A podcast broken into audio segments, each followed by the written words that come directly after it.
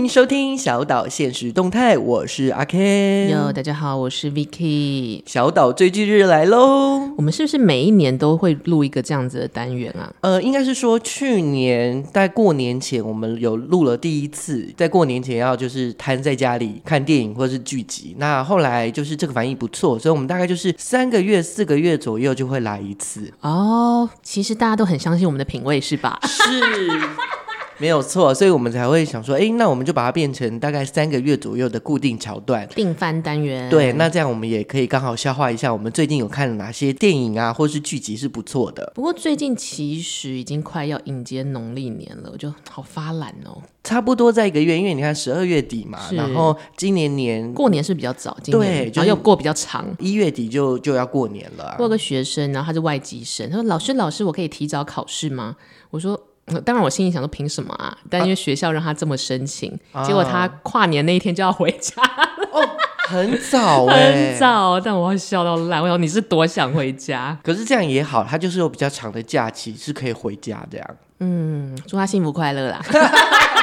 我考卷还没出呢，对，哎、欸，就是放寒假，那这样我们来讲讲看，我们印象比较深刻的寒假时光，或者是说过年前大概有一段时间，嗯，大家可能过年前一个月或一个半月，大概就是寒假那个时候，蛮、嗯、chill 的时候。对你，你平常像在上班的时候，嗯、你会有这样的休假日吗？哦、当然，如果还是做 OL 的时候，我们就是朝九晚五嘛，然后有一些补假补班的时候，但是会特别期待长假。妈妈我那个时候好像还好。真的、哦，因为就是我出社会之后第一份工作，我是在立法院担任国会助理。嗯、是，那因为立法院他们会有会期，那会期大概就是十二月底那个会期结束。就是、哦，所以等于说，如果我是在立法院工作的人，我十二月之后就没事情了，是不是？相对事情没那么多，因为会、哦、呃会期的期间，例如说呃早上我们可能八点就要进进办公室，嗯、然后准备资料。那老有时候老板，例如说他在不同的委员会里面有一些资料要给他，是、所以我们就要准备好给他这样。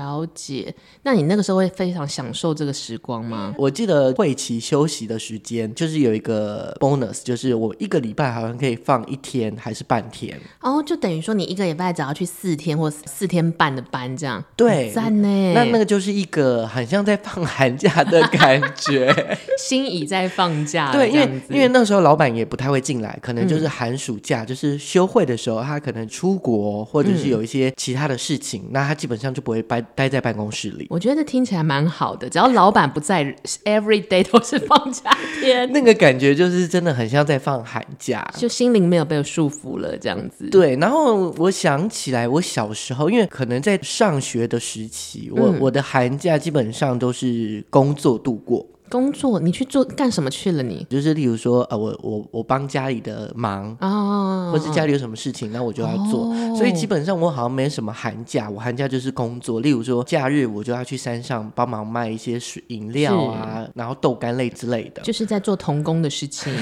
那我小时候我还蛮羡慕有些人寒暑假就可以出国玩哦，因为你的生活形态可能不太一样。对啊。那那像 Vicky，你学生时期的寒假你都做哪？哪些事啊？我觉得我好像没有特别期待长假，原因是因为我平常也每天过跟放假一样。开公司之前啦，所以没有特别觉得说，那我平常要很盯紧或干嘛，要忍到长假那一刻。对，但是还是会稍稍有一点不一样。我好像会切割一种人生，就比如说大学的时候，可能平常都在中立，放寒假的时候你就会回台北嘛，我就会只跟台北的朋友玩，完全切割。然后或者是比如说，如果是以现在这个情况，或是刚上班的话，就是我放年假那个时候，我不会跟公司的同事有任何联系，也不会出去玩。哦，我觉得这样才有心灵没有束缚的感觉。就你真的分开了，你就是把工作或者是你的你的学业，就有点像你当时的工作嘛。对啊，长那么丑，每天要 考。又在讲人家话，没有啦。我觉得就是你可以回到一个你可以舒适的地方，有自己的 me time 就很重要啊。嗯，然后其实因为寒假这个期间就是十二月一月嘛，嗯，同时也是呃要展望明年了。是的，那就接下来就是过完年之后就是新的一年了，也许可以聊一下，就是今年二零二二年、嗯、我们有没有做哪一些挑战？诶，首先我要讲一个，一定大家跟我心有戚戚焉的习惯，大家是不是都会买那个年历本、新事历？对，我每年都会买，然后每年都跟新的一样呢。所以今年也是吗？因为以前还会写，以前还会假装自己很忙，把每一格都塞好。对。可是自从我大概两年半前开始习惯用电子行事历之后，我都会把我的行程记在手机里面，所以根本找不到理由去写那个笔记本。但是我每年都会买哦，都会买。对，会有这个题目原因是因为就是今年我应该是前几天听国师讲说，嗯、就是今年二零二二年不是一个很很好的年。Really？然后所以有些人过得其实没那么的 so sad，那么好，没有那么好。欸、是 ICRT。好，我有感同感到这个消息，觉得震撼。对，真的假的？对。然后如果从我自己来看，我觉得我今年算是比较平稳，就是顺顺的，好像就是在自己的掌握里面，嗯、也没有比较多，也没有比较少。哦那唯一我觉得我有一些些改变，应该就是下半年度。我觉得，因为就是后来我们就多开了一些自办班，就以前没有。那自办班一定就是相对比较有挑战。是，呃，原本有一个班开不起来，嗯，但后来我就坚持，我就觉得说，既然我们都已经定了，是，所以我就。呃，把它开起来了。呃，如果我这样看起来，就是我会觉得说，呃，也许过程中你招生上面没有那么的理想，可是如果说你真的坚持的话，嗯，你还是有收获的。所以这就是一个今年你体验到毅力跟韧性的好处吗？对，就是一个就是你要做，就是要做到底，是就是你就撑到底，你撑过去嘛。没错，没错，人家摸你手，你不要叫啊。你乱讲，你我开玩笑，我开玩笑，就是，但是坚持跟毅力是很重要的。对，然后再来一个，就是我自己的体悟了。我觉得在自己的专业上面，因为自己有一些经验，是，所以在这样的状态下，你的机会永远比风险还高。理解，就是专业永远是最稳的东西。对，所以就是有的时候你不妨就是做一个比较大胆的尝试，是因为你的风险没那么高。我觉得我完全可以呼应 Ken 今年的这些感慨，因为我刚刚才从外地回来。来，然后我在车上就在滑 IG 跟脸书的时候，想要 po 一个文是赚不到的钱的人，或是没有办法达成目标的人，其实就是胆子不够大的人，就是不敢冒险的人。嗯、当然赚钱是一种目标嘛。为什么会这么想？因为我今年其实做了很多的新的尝试，包含有一些政府标案以前没有接触过，那只是说你当下就觉得要做，然后要做就是一口气要把它做到完。是，那做好是基本，但是有时候好不好不是我自己可以评价，但至少我要做完。就当你把这件事走完之后，你一定会。获得一些什么？可是前几年大家会说什么？哎，逃跑也没有关系啊，或什么？我觉得大家有一点曲解那句话。逃跑不是叫你放弃，逃跑是叫你适时的见好就收。这两件事是不太一样的。嗯，对，所以我觉得如果人真的有自己想要的东西，你就要努力去争取。这大概是我今年的更大的体悟。好，马上来随堂测验。我们已经一年没有随堂测验了。哦，真的吗？真的假的？因为我记得好像很少。然后，嗯，这个小小的测验就是也是说，毕竟就是。小岛现实动态到现在大概快接近两年，明年明年三月就是两周年了.在我们两个相处的过程中，嗯、有没有什么可以值得彼此学习的？好，我先讲好了。嗯、这个这个题目当然是我自己出的。嗯、那 Vicky 看，等下可不可以也可以分享？然后从我的角度，就是我看 Vicky，我觉得有两个很大的点。请说，请说。第一个就是对于自己想做的事情，你有那个韧性跟不服输。韧是那个有有那个笔画很多的 韧，拉扯那个韧性。我刚才想要怎么写？对，韧性跟不服输的那个态度，还有坚持，嗯、我觉得这个这个是这两年更深刻的看到了 Vicky 的样子。我觉得这件事是，我觉得你很有自信，而且你做的很好。这个是从对自己想做的事情会有这样的一个态度跟坚持。哦、然后呢，再来一个就是你对于其他事，嗯、尤其是能靠钱解决的事情。你会非常的不在意。嗯、我对于这件事，我也觉得就是 各位听众，我跟你们说，我上个月建车费做了四万多块，你又做了四万多块，again, 不知道自己做去哪里。对，但我就我就觉得那个不在意的感觉，就是让我觉得是我可以学习的。然后原因是因为我看到你的样子，就是反正那个钱我还是会赚回来，就老年我还是赚得到。投资的概念，这两点是我我觉得我今年，特别是就是在这样的一个状态下，我。回馈给这个 Vicky，我觉得今年看 Ken 这样忙碌了一年，然后有一几件事情我一定是蛮佩服，而且我我做不到的。Ken 很平稳，就你维持在一个配速的状态，你可能不会突然呃，以开车来说，你不会突然开到一百二，嗯，你也不会突然只有二十，你会一直在六十。对，我觉得这件事情对我来说很难，因为我就是那种会突然变到一百二，没有，你会直接飙三百。然后飙完三百之后啊，干电没油啊，休息一下好了。可是那个休息可能是原本可能还是需要配六十的配速，嗯，但是我就没有了啊，就就放在那边，或是十。对，所以我觉得刚好也可以从 Ken 身上学习到这点，我觉得蛮厉害。而且 Ken 是对每一个人都可以维持一个情绪平稳，因为像我最近就是我的导生，他们一如往常是一些需要学、需要提点的人，不可以口出恶言，有没有口出恶言？你刚刚不是这样说的。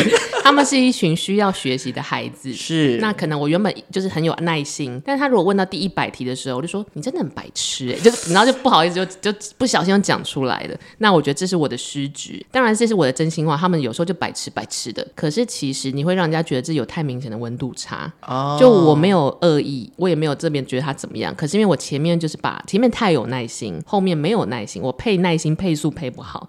可是 Ken 可以对大家都维持一个平均很好的耐心，我觉得这蛮了不起的。Ken 都没有失控过哎，嗯，所以我明年想要失控一点，这样可以吗？这样可以？可以可以立在二零二三的目标。对，呃，因为我们大概就是聊了一下我们今年的状态。那如果明年用一个词来形容，嗯、例如说我们的人生，我们想要怎么样去发展？那 Vicky 你会给自己一个什么词？我会，如果我可以向日本的和尚挥毫，他们不是每年都会写一个字吗？我应该会写专注的专，也是专心的专。哦，你一个字诶，专注的专。对，因为我觉得我常常就是同时兜很多个鸡蛋放在很多个篮子。那比如说这个标案，如果只有一个机会，我就投一百个案，总会中一次嘛，这样。但我后来想想，当然今年一定有一些案子我都稳固的，我今年其实过得还不差。所以如果国师觉得今年算差，所以要是今年没有差的话，难不成我是亿万富翁了吗？但我今年过得还不错，可是还不错的同时，就是要发展跟配速。就像我刚刚讲，Ken 能够做的方生活方式，我目前还在学习。我觉得这反而会变成我明年的目标，就是我已经把那个苗子萌芽萌起来了，是我开头已经开好了。那我要怎么样持续配速的往下推动？这会是我明年的课题，就让它越来越稳定。对，除了工作跟生活啦，就比如说工作都是案子啊，或影视拍摄，那生活啊就是健康，其实这也是需要一个配速的方式，因为你没有办法突然去了哪一个诊所就变得健康嘛。其实生活方式，然后或者是。哦，我明年可能会想要再做一些语言上的进修，可这也是需要配速的事情。嗯，大概会朝专注好好生活专去走这样子。好，那如果是我呢？呃，我是用一个词，我觉得我明年希望是放胆生活，就胆量的胆，这样对，多多放胆，你想干嘛？你想干嘛？当然是有鉴于今年呃有一些事情，可能角色的不一样，或者是说开始要去谈判了，是的这个状态，就是如果说你没那个胆量，呃，说难听一点，就是会被欺负。真的，我今天有一个体悟，就是当你用我要讲一个很粗暴的语言了，就是如果你用应付的心态，或者你用一个我就是。是人家的看门狗的心态去来跟我们谈一些合作。当我识破你就是狗跟敷衍的人之后，我也不会用多好的态度对你，因为你没有办法做决定，我会在你身上浪费时间。呃，可能诶、欸，我曾经就是我的主管，他有说，有的时候他觉得我太客气了。哦，然后当然这可能也是一个思考的点。可是我觉得有的时候你就是要不卑不亢，你自己做好你自己该做的样子，那那个就是你，也许那就是你的专业，那你也不用那么的。呃，就觉得等这样，对对对对对，那所以我觉得明年就是一个放胆的生活。那除了在工作上面，我也看到一个，就是我觉得以前对于钱的执着太高了。诶，有执着是好事啊，但是我、啊、我知道我们两个对钱都有执着，但我执着在获得，你执你执着在留住他们，对，或者是。有一个概念是，我觉得我好像就是很怕犯错，所以例如说买东西啊，例如说用钱的时候，我就会特别小心。哦、可是确实会浪费很多的时间。但我是浪费了钱，比如说我很常淘宝，想说为什么寄来两个一模一样的东西啊？我按错了，忘了检查，连金额都没检查。所以我觉得我可以在明年做一些比较大胆，或是比较放松一点，不要那么的在意。我觉得只要有资本，这个资本不是不只是手头的钱，而是心灵上也有资本，的确可以做一些新的尝试了。是的，哎，今天好像感觉在讲说，呃，年末的这个 好像尾牙录音哦。但是明明就是追剧日，对不对？没错没错，我们有三个主题要介绍给大家。第一个主题呢是如果人生还有一次，然后第二个是体验什么样的人生，那第三个就是我怀念着。那我们先讲的是关于如果人生还有一次，如果人生还有一次，Vicky，你要选什么样的电影或是剧集呢？我今年有看了一部韩剧，我应该曾经在 Podcast 节目都有讲。后来想一想，以片单来说，我还是会再次大力的推荐它。它是一部韩剧，叫做《羽球少年团》，是，那就是如剧名，其实就一群少年打羽球的故事嘛。那为什么我百思又想，呃，百思左左思右想之后，还是选择了它放在“如果人生还有一次”这个主题呢？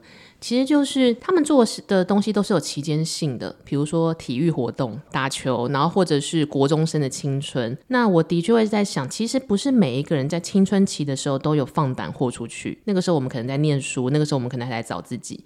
但是你看着羽球少年团，他们都是十三到十五岁的设定，就韩国的国中生，他们其实那个时候就已经放手一搏了，你会很羡慕这件事。所以我没办法回到那个时光，大家也没有办法嘛。但是你可以借由看着他们再热血一次，让自己心情好起来。然后我觉得那个把自己心情好起来，可以至少带到你现在的三十四、三十五岁的生活这样子。所以很推荐给大家。因为你刚刚这样讲，我就想到前几天我去上了一堂课。讲师他就讲了一个概念，他是说，例如说打球类运动，尤其是球类运动，不是啊，都是例如说可能有单人或是团体，那团体就是要配数嘛，是就是例如说我要怎么样打才能得分，嗯，那他们在意的是最后我要赢得比赛，就那个赢的那个概念，我觉得我我觉得我也都没有这个赢的概念。怎么说？你是说团队意识吗？还是胜负感？胜负感。哦，因为对我来说，我就以前我以前就会觉得说，哎，那大家好好的就好了。哦，因为那是竞赛，所以其实没有办法大家都好好的。对，可是有些人其实是排斥竞争的。是，所以也许这个也是一个放胆的概念。哎，我又拉到前面。那那好，如果就是羽球少年团一句话来形容他，你会形容你要怎么介绍？嗯，一句话的话，我会说，看着这些国中生们打着羽球，你其实觉得那个挥打挥拍的是你的人生。嗯，就是我，我其实没有不怎么会打羽球，然后我在那之前，我甚至也不怎么关心羽球，包含奥运的时候，大家很热血，我都觉得还好。所以其实最重要对我来说，不是他们在打羽球这件事情吸引我，而是能够这样子放胆的把自己的人生再挥出去一次，我觉得很了不起。哇，你的真的很青春呢！我接下来介绍这部片是有一点画面是黑黑的。嗯 是哪一部？这部片呢是俄罗斯娃娃派对回旋，怎么这么听起来像 B 级片？然后这部片呃，它是上在 Netflix，那现在是有十五集，第一季是八集，在二零一九年时候推的。那第二季呢有七集，是在今年四月二十号上线的。呃，每集的长度大概就是二十五分钟到三十分钟。哦，这好像很不像你平常会选的片子，为什么？是这一部片给我的感觉，用一句话来形容，就是活在当下。不后悔。可是他的片名听起来那么像杀人片，派对回旋，俄罗斯娃娃，怎么说怎么说？好，先讲就是女主角叫娜迪亚，然后她是一个不羁女，反正做事就是很飒爽，然后她没有什么道德感，所以其实例如说旁边有一个不错，然后她就在一起，哦，就是开朗大方的女生，对对对对对对，然后所以她体验很多不同的人生样貌这样子。嗯那另外一个是，我觉得他算是女男主角或是男配角，因为他好像第三、第四集才出现。是，他叫艾伦，那他就是刚好相反，嗯、他很一丝不苟，他的生活就是要非常极度的安定跟安全，然后有一种洁癖感，例如他东西都要摆的整整齐齐的。嗯好，故事的剧情走向是一个无限循环的死轮回故事。反正简单来说，就是这个女主角三十六岁的那一天，然后她的朋友帮她办了一个 party，在晚上。嗯、反正她就是 party 结束之后，她就找了一个人，然后看看顺眼就就去打炮了。打炮出来之后呢，她就被车撞，然后就死掉了。嗯，故事通常这样就结束了嘛？是，但没有。他就是又回到了当时 party 现场的厕所的镜子面前，诶，所以他死而复生了，他就无限的轮回在那个死而复生的状态，然后无限回到那一天。那他要怎么办才能挣脱这个轮回？在过程中呢，他就一直找说，到底为什么他会这样轮回，会一直意外的死掉？就是反正他有一次呢，他就是在一个电梯里，突然电梯坏掉，然后无限往下坠。大部分人应该都是吓死吧？对。那突然有个男生就说又来了，他找到他跟他同同病相怜的人了吗？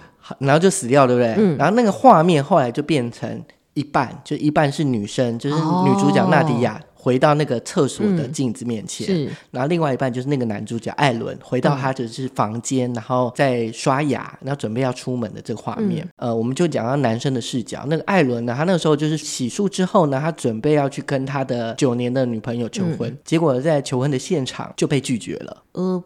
Oops，所以像这样一丝不苟男生被拒绝之后，就会很大的反弹嘛，是就是他就崩溃了，让自己喝酒醉啊，不省人事啊，嗯、然后最后他就跳楼死掉了。嗯。就在那个刹那，他们两个就是一起死，所以就一起在那轮回里面。哦。但是你为什么会变成你的热爱片单？因为在这个过程中，他们不断的去找原因，说为什么他们会一直在这个轮回里面。嗯。然后其中有一个呢，他们认为，因为他们心愿未了，就是有一些心魔，哦、就是从自己心里的一些问题，他没有办法解决，嗯、或者是找不到答案，嗯、所以他就一直会回圈在那个状态。艾伦他就找了他的前女友、嗯、去跟他讲清楚。那包含了就是纳迪亚，她的心魔是她小时候她妈妈精神状态不是很好，嗯嗯嗯。那但是他们有一个很好的心理医生的，有一个心理医生这样子，纳迪亚就在心里就暗暗的说，她想要跟心理医生住在一起，结果她妈妈就死掉了。哦天啊，就是有童年创伤。对，所以纳迪亚就觉得说妈妈死掉是因为她。但你选择这个是因为你觉得这样子一直回旋的人生让你觉得心有戚戚焉呢，还是你从里面看到什么最感动的部分？我自己的体验是，我觉得世界会让你想办法活在当下。嗯就是要让你去试着去解决你自己真正的问题是什么，嗯、就你迟早就要面对的，对，不然它还是重而复始的会在你身上重复。哎，没错，真的，大家不要逃避，该减肥就减肥哦，该念书就念书哦，不要逃避，真的不要逃避。这样看下来，他们历尽艰辛万苦，然后最后就是回到了当下新的人生，他们就是解决了一些事情，跟让彼此都不要死掉，是，然后就重获新生，就是有点像，其实我们的人生好像。也是这样，就是你碰到很多事情的时候，嗯、你可能走不下去，或是你不想走，是或是你想逃避。是，可是有的时候你迈出一步，或者是你慢慢的迈出一步，一步一步一步，最后还是可以解决的。就是人生没有大家想的那么难，因为越来越难的事情只会更多着来。就像我小时候有一次压力太大，然后去安排去看了智商，然后我就一直跟医生说，我觉得我把这一关搞定，那我接下来人生就很顺遂，所以我很坚持要搞定那一关。然后那个医生就说，可是人生事情只会接踵而来。嗯，然后我那一刻就是好像有点顿悟了，就是当你觉得这一次要爆冲完毕，人生就会变得很平安或是很完美，其实没有，因为事情只会接着来，那还不如就能够你要面对你自己最大的障碍，其实就可以了。好，那如果第二步就是要主题是体验什么样的人生，那就换我先讲好了。嗯，好的，呃，我讲的是体验极致的人生。极致是指什么？就是 over over all，就是超超级什么超级什么这样子。对，然后我介绍的是一部电影，电影。的中文名字叫《医生怎么还不来》，然后英文名字叫《Talk Talk》。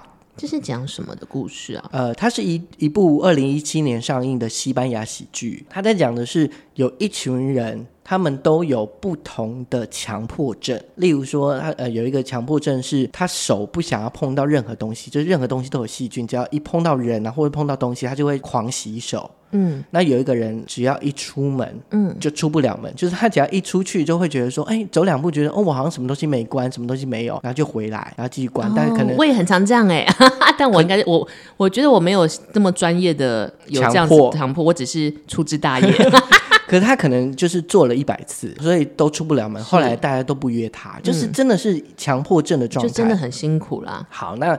故事就发生在有一天，就是大家都不约而同的去去到这间诊诊室，然后要找这个心理医生，嗯、因为这个心理医生很难排，可能要一年两年才能排得到的。是可是因为就是他们的护士或是医院的系统搞错，因为通常是一对一嘛，嗯，那搞错变成六个人同时在那个时间点出现。天哪，太像集体治疗了吧？好，他们就在呃诊间诊后间，那那那空间蛮大的，嗯，那一开始他们就是互相认识。彼此啊，例如说有一个人，他就有妥瑞氏症，嗯、然后他就是会不停的骂脏话，我就脏话哥这样。刚刚我不是说有一个那个，他叫布兰卡，就是洁癖女，她是手要很干净。是，例如说中间有一段就是有人摸她头发，哦，她就洗头，然后她就俩起来了。对，总共就是有六个人，反正都各有各的难关跟怪癖这样子，而且他们就是非常严重的强迫症。后来护士就跟他们说，医生他因为班机错过班机，所以赶不来。病患他们就想说，那不然我就走好了。是。可是后来他们就一起召集起来，就说，哎，那我们来个集体治疗好了，就是让他们彼此治疗彼此。哦，那这个过程感觉很有趣。在过程中，他们就密密麻麻就一直讲话，一直讲话。哦，然后因为每个人的强迫症的状态就在一个房间里面。对。然后有人就是不停的去外面洗手，嗯，然后有人他就是不停的重复别人说话，他就会重复两次。学生很常这样哎，没有了，他们比较傻一点，嗯，对，他就是他们比较傻一点，他们比较傻一点，嗯、就是会在这样的状态下，咚咚咚，就在那边你你讲我讲的的状态下，那最后面，嗯，呃。他们好像有一度呃忘记了他们自己的强迫症，跟他们没有做到强迫的这件事情。嗯，唯独有一个彰化哥，他就是没办法控制。嗯、然后其他人就是有一刻他们不再讲重复的话，嗯，或者不再去洗手了，不会觉得很脏或等什么之类的。那极致你指的是哪边呢？呃，我喜欢这部片是第一个，就是我觉得他们声音上面是非常有节奏，跟充满着就在这一部片里面就一直讲话，一直有节奏性的讲话。嗯之所以我想要体验这样的人生，是对我来说，我觉得我好像有时候有一点强迫。例如说，稳定这件事对我来说，某种程度就是一种强迫。前面做了很多很多的功课，是，是为了让我可以更稳定。是，但是其实有的时候呢，不控制也是一种人生。哦，所以这个是我看到的一个痕迹，然后再来就是我看到里面的这么强迫症的人，其实我就会想说，他们的人生是怎么去度过的？哦，因为他们没有办法控制自己了。对，然后过程中他们好像有得到治疗，可是到后面你会看到他们还是会情不自禁的做那些强迫症的状态。是，就是这是他们的原生的样子啦，但是要如何去 fit 这个社会或这个世界？不过这个。是一个喜剧啦，所以这所以其实大家还是很好入眼的，看一看有点笑，也可以去思考一下，就是哎，你在这电影里面看到什么？说到喜剧，我觉得我挑的作品在这个调性上就跟 Ken 的有一点像。那我自己会选择的题目，或也也是一种答案，叫做是体验有牵绊的人生。有另外一个人的概念吗？对，牵，因为我原本想说体验有负担的人生，不对不对，太冒犯。但我觉得牵绊是那个是一个甜蜜的负担，所以你会觉得那是一个牵绊，你放不下它嘛。所以你要介绍的是最近公视他们拍摄了一个剧集，叫做《你的婚姻不是你的婚姻》，然后有在 Netflix、My。video 各个地方还有公式 Plus 都有上架，非常的红啊！我自己很爱他的第一集，他的第一集叫做《醒杯》，而且刚好他们又是情侣哦。对对对，好，我就大概跟大家描述一下这个背景。反正基本上呢，公式就是如剧名，他们比较了以前他们做出《你的孩子不是你的孩子》的方式。然后做出了五个单元剧，那每一个单元剧都是每一个导演拍，所以也会有五个导演。只是这一次的题材就是婚姻，那婚姻会有很多各种事嘛。首先，我本人是一个非常非常不信仰婚姻的人，我觉得婚姻跟养孩子都是在找自己麻烦。对，我坦白说就是这样，但是我这一两年有点改观了，因为我发觉那个或许我以前会觉得那一切都是负担，但其实那应该算是所谓的牵绊。其实你选择你要被谁牵绊，跟你要牵绊谁。那第一集叫做刚刚讲叫《醒杯》，他的导演叫做徐汉强，是返校电影版的导演，编剧是我们的学姐叫拉拉。其实我没有料想到他们俩可以做出这么有趣的喜剧，尤其是婚姻喜剧。婚姻听起来就像噩梦啊，怎么会有喜剧？嗯、然后他的主角就像刚刚 Ken 讲，是一对情侣刘。冠廷跟哎，糟糕，脑雾什么方的孙可芳，孙可芳，对对对对对，对他们的主角就是一对情侣，就是有刘冠廷跟孙可芳，所以其实演起来也很自然。他这个故事就在讲说，就是一个男生，他是健身教练，然后就有嗯，也不能到鲁蛇，就是可是可能不是岳母心中那种有车有房的高富帅，学历好的那种，不是那个路线的女性。那当然，他们小夫妻的日子过得很好，很甜蜜啊。可是这个时候呢，因为岳母的来到，岳母就说啊，有没有房，有没有车，让这个刘冠廷这个角色看起来有一丝不安。就是我是一个够好的先生吗？我是一个够好的情人吗？对于这个女孩，对我的不安全感就来了。呀，你知道岳母啦、婆婆都是一些讨厌鬼。然后虽然说那都是每一个人的父母，可是你自己都被被挑战了嘛。这个时候他就会发现，哎，原来他的太太有一个发小。就是有点像是每个女生身边都会有个李大人，青梅竹马。如果你没有，你可能长太丑。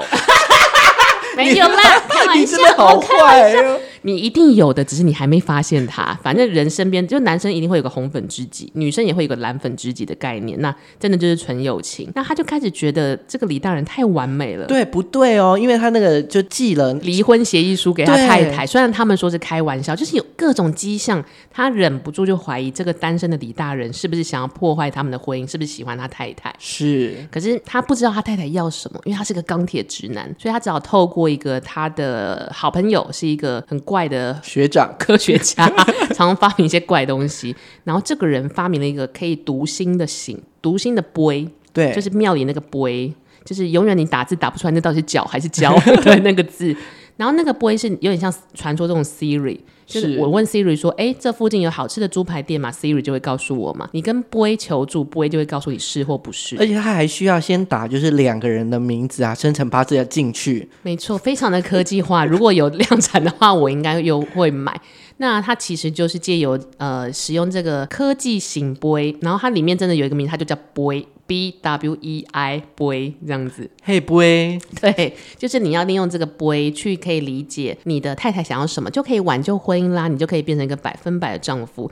但是其实你后来会呃一路就急转直下，我也不暴雷，你终究要面对婚姻的问题。有些事情不是靠外力就可以帮助你们的，你就是还是要靠自己去解决。然后你要更认识自己跟彼此，认识自己其实是最重要的。好，那如果用一句话来形容，你会怎么介绍这一部片呢？嗯，求神很开心，但不如求自己。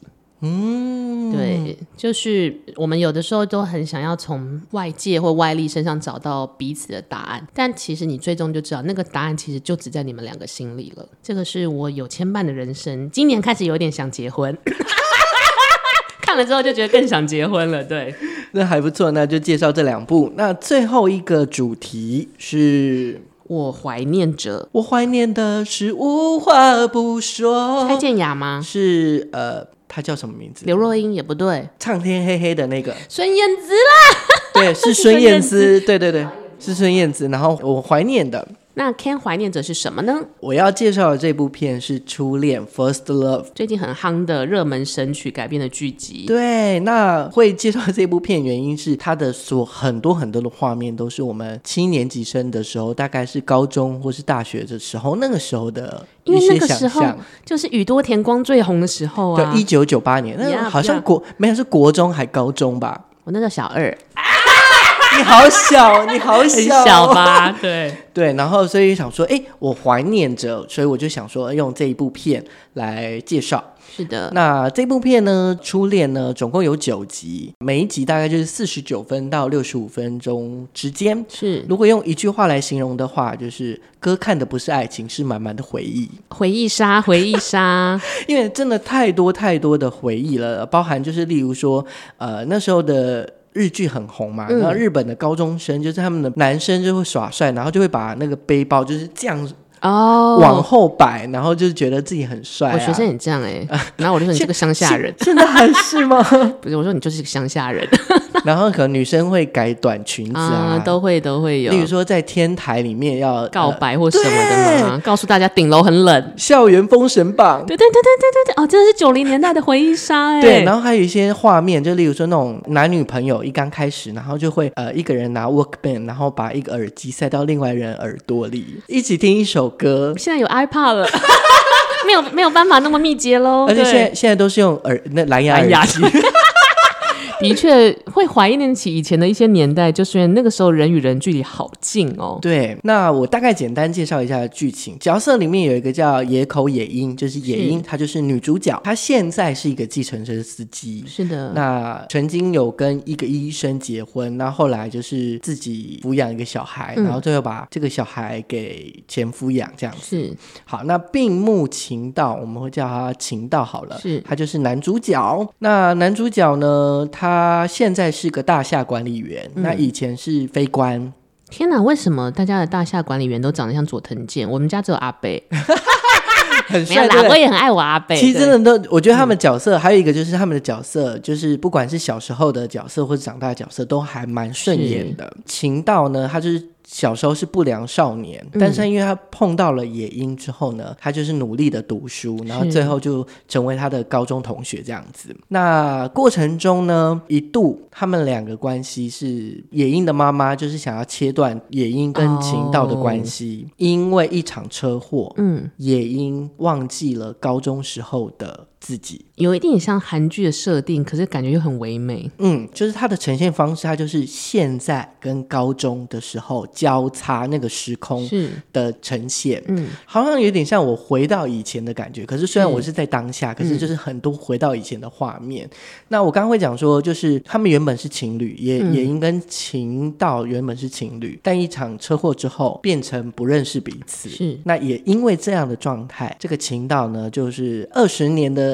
一个爱就是永远、嗯、有点遗憾，对。然后他试着曾经想要找到这一份爱，都是擦肩而过的这个状态。哦、天哪，天哪，听了就想哭，其实只是想咳嗽。擦肩而过的状态，然后因为九集嘛，反正其实很好看的，嗯、很好入口的。就是后来晴道因为就是野英的儿子，反正就是让他们相遇。可是相遇的状态下，嗯、女生是不认识男生哦，因为他没有记忆了嘛。可是男生是满满的情怀哦，但是他又不敢说什么，嗯，就是也不说什么。是那在这样的状态下呢，他们就是有一些交集。最后面，我觉得，我就我觉得透露到那个地方就好了，嗯、就是在第八集的时候。因为我在第八集的时候就停下来了。停下来是指你以为他播完了还是？我以为他播完了。Oh my god！那那到底结局是什么？前面就是因为两个人就反正就是有交集了嘛。嗯、然后交集的状态上，也英对于情道的感情也还不错，就是会觉得哎，好像认识他，然后跟他的关系好像还不错。嗯、是，就有一种 deja vu 的感觉，既视感。可是同时，情道他其实有一个未婚妻，就是在错的渣男。没，就在渣男的人生就是这样，就在错的时间遇到对的人。那这个时候该怎么办呢？就是后来情道就是也觉得要解决这个问题，嗯、然后他就跟他的未婚妻讲说：“我们是不是应该谈谈？”那最后这个未婚妻呢，就放了情道走。嗯，那那一幕就是，呃，野英他曾经跟秦道说，哎，那我们要不要去吃意大利面？然后就约在一个餐厅里面。天哪，天哪！那这个意大利面又是那个拿破里意大利面，对对对，就是有点和风的意大利面。然后是秦道最喜欢的喜欢的一道菜。就在那个状态下，就是呃，野英就在店里面等。然后秦道的画面是，他也走到了那个店门口，是，可是他就打电话，他就说，嗯、就是跟他讲说，我今天没办法到出席，嗯、他没有去，对，然后他就说，他也要即将离开日本，他要出国这样子，是。画面就到这结束。嗯。然后我最喜欢的画面就是秦道看到野英在那边独自吃的面，是。秦道讲完电话之后他就崩溃，嗯，可是他是一个人承受，就是呃虽然有人成全他，是。可以跟野英在一起，是，可他最后决定他，他还是不要这么做。对，那可能我我自己的想法，我会觉得说，他也许他觉得突然的转变，例如说，哦，我跟这个人不在一起，然后我就跟你在一起了。嗯、哦，懂，就是我觉得人生有时候，比如说 Ken 会有自己的答案，然后相信千千万万看过个初恋 First Love 的观众也会有自己的答案。可是你的答案只有你自己才会懂，在这个画面的呈现，的确让大家都把那个对于人生的惆怅是非常有共鸣的。是，然后当然最后一集他们最后是最终就是有相遇。如果从这个角度啊，嗯、就是我会有另外一个想法是，就有些事情你真的是想到就要做，而不是留到最后。嗯，就是每个人人生都会有自己的时区，有自己的配速，但是最重要就是不后悔。但初恋这个剧，我听起来是你即使有后悔了，我们都还有再来一次的可能性。对，但那是可能性，那会变成什么样，又是一段不一样的人生了。但如果说你觉得要做，那你就好好的把握，然后不后悔。好，那我怀念着，Ken 怀念着，他选的是《First Love》初恋这个剧集。我自己左思右想，我选了一部也是今年的韩剧，叫做《二五二一》。啊，是很青涩的一个。对，二五二一其实是男女主角相恋的那个年纪。嗯那简单来说，其实女主角是在高中就认识这个还是大学生的男主角。那女生是怀着要成为击剑选手的梦想，就是运动员。那男生是家道中落，以前是少爷。那他现在有别的梦想，是他想要做运动相关的主播的工作。